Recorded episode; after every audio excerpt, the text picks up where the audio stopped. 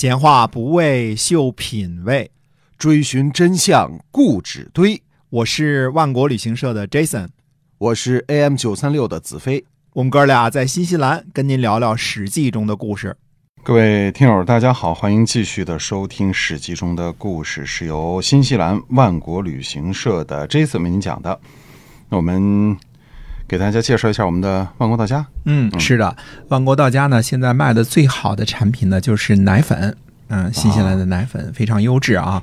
那么安家奶粉呢，把万国旅行社呃作为他们的官宣伙伴，嗯我们的宣传队伍呢一直在本地替他们做促销啊，啊，也在我们本地的商城上面销售。嗯，那么这个线上商城呢叫做万国到家，只要在微信当中搜索这四个字就可以进去购买。嗯，奶粉呢是华人比较喜欢的，啊对相信中国的华人也喜欢。没错啊。嗯，那么接着还是讲上次的那个石碣冤案那个地方啊。好，上次我们介绍的这个时节冤案呢，其中涉及了很多的名词和风俗。嗯最先要说的是呢，呃，我们在以前介绍过秦的苦役犯的时候，介绍了很多罪犯的这个名词，例如程旦冲啊、李臣妾啊、鬼心白灿等等。那么时节冤案当中所涉及的很多名词呢，是指私人的关系，而不是从公家的角度来考虑的。啊、之前那些是国家认为的罪犯嘛，对吧？对对这是，不一样的。嗯。那么也就是在私人家里的情况下，同样的词呢，含义会有所不同哈。哎，是的，案件中说呢，公事时从小就是大夫配的吏，这个吏呢，指的是奴隶吗？还是不是呢？吏的原意就是隶属的关系，那么隶肯定应该就属于奴隶吧？未必。呃，吏和奴呢还是有区别的。呃，前者地位较高啊，高三个等级呢啊。啊，实在案发时的爵位是公事，虽然是最低等的爵位，也是二十等爵位之一，对吧？嗯有可能是在从军之前获得的，也可能是在从军时获得的。十这个吏是大夫配的私人吏，不是国家的吏臣啊，他可以从军。看来从国家的角度看，他的地位可能相当于庶人，甚至比庶人还高。嗯啊，上造宇呢肯把女儿嫁给他，一来是因为上造狗说呢，大夫配会在将来把布寺和客舍赠与他，女儿不会受穷嘛。嗯，二来呢，也是因为石的身份呢没有奴隶那样低，否则上造宇怎么可能把自己的女儿嫁给一个奴隶呢？他本人都是别人的资产的话，对，这倒是啊，这位奴本身就是别人资产，那么奴的资产就更没有保证了，这不是把女儿往火坑里推吗？哎，大福配呢给石买了房子，并赠予马匹和二十亩稻田，把它当做分家来看待。事实上呢，这个曾经的利获得的赠与，可能比普通边户民受田所得还要多啊，应该是小康的日子了。嗯嗯所以我认为，私人的利呢，只是身份的隶属问题，性质呢由私人来决定。一旦大福配呢把石当做分家来看待，石的身份和普通边户民呢没有啥本质上的区别，可以从军，可以接受爵位，如果能够升官呢，那样地位还要高于庶人。哎，那倒是啊，这庶人是不能当官的哈。哎，嗯其次呢，就是冤的身份，冤本来是玉，就是这个御苑的这个御，现在啊，就是嗯当皇帝的那个御御苑的御御驾啊亲征那个御，哎，御驾亲征那个御，嗯。嗯、其实那个时候呢是一个侍妾的身份啊，啊，这个这个呢和奴婢的身份是一样的。呃，御和奴和婢呢，这都是一样的。为大夫配呢，先是生了一儿一女，在大夫配的原配妻死亡后呢，大夫配没有续娶，之后呢，渊又为配生了一儿一女，加起来是四个孩子啊。大夫配免去了渊的妾的身份，渊成为免妾，也就是庶人。嗯后来大夫配又告知同宗，不准备续娶，而是把渊当做妻子，愿意支付礼单付。什么是礼单付啊？呃，从行文上来看呢，礼单付不是国家正式的赋税，而是礼一级的自发互助行为，专门凑钱扶助同里不幸早死的人家。渊经过宗门的许可入宗，并且和其他的人的妻子一样交纳李丹父，则说明呢宗族和李都已经认同了渊实际上是配的妻子这个事实。嗯，那为什么户口本上并没有正式记载渊为妻呢？呃，我认为这是并行的制度，明确的娶妻就会记录在国家正式档案上，写明了是妻，否则呢就没有正式记录。但是宗族允许渊入宗，同时呢缴纳礼单赋，则说明风俗上冤是配的妻的事实是得到承认的，只是手续不完备而已。所以对于冤是妻还是免妾的这个身份认同呢？呃，也与针对对实的量刑啊会有关系。我感觉官吏对于这个民间身份认同也未必是不承认的啊。哎，渊的儿子走马驿能够继承爵位，说明官府也没有把他当做庶出看待，对吧？嗯。还有就是“走马”这个词儿，是不是当时秦的爵位当中有这么一种爵位叫做走马呢？呃，我个人认为是不是的。走马这个词呢，我个人认为啊，没有其他的名证，应该是指的是年纪尚小，虽然西爵了，但是尚未到正式担任大夫的年龄，没有办理官方手续的。嗯，呃，我们现在也说走马上任，对吧？嗯，这个走马就是还没有到人的地步嘛，对吧？嗯，对。那这一点呢，只是我个人猜测啊，需要进一步证实，这要跟大家声明，这不是结论啊。嗯。但是有可能啊，这渊的儿子义现在年纪不大，十来岁左右是吧？哎，十岁九岁吧。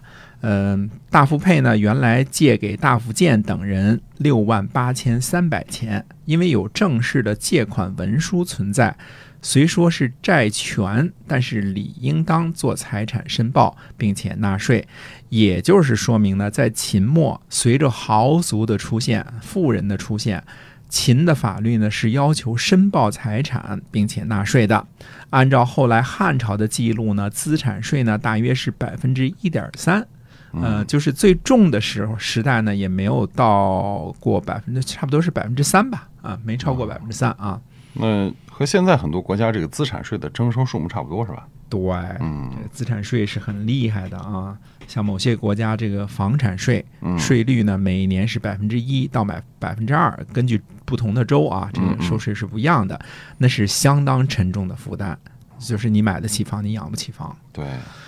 现在呢，我们就是不知道秦的这个资产税是一次性的呢，还是每年都要申报。如果每年都要申报，那也那也是够呛的啊，百分之一点三也也得吓死人了。对对，那所以这冤为了六万八千三百的债权逃税漏税，感觉很不值哈。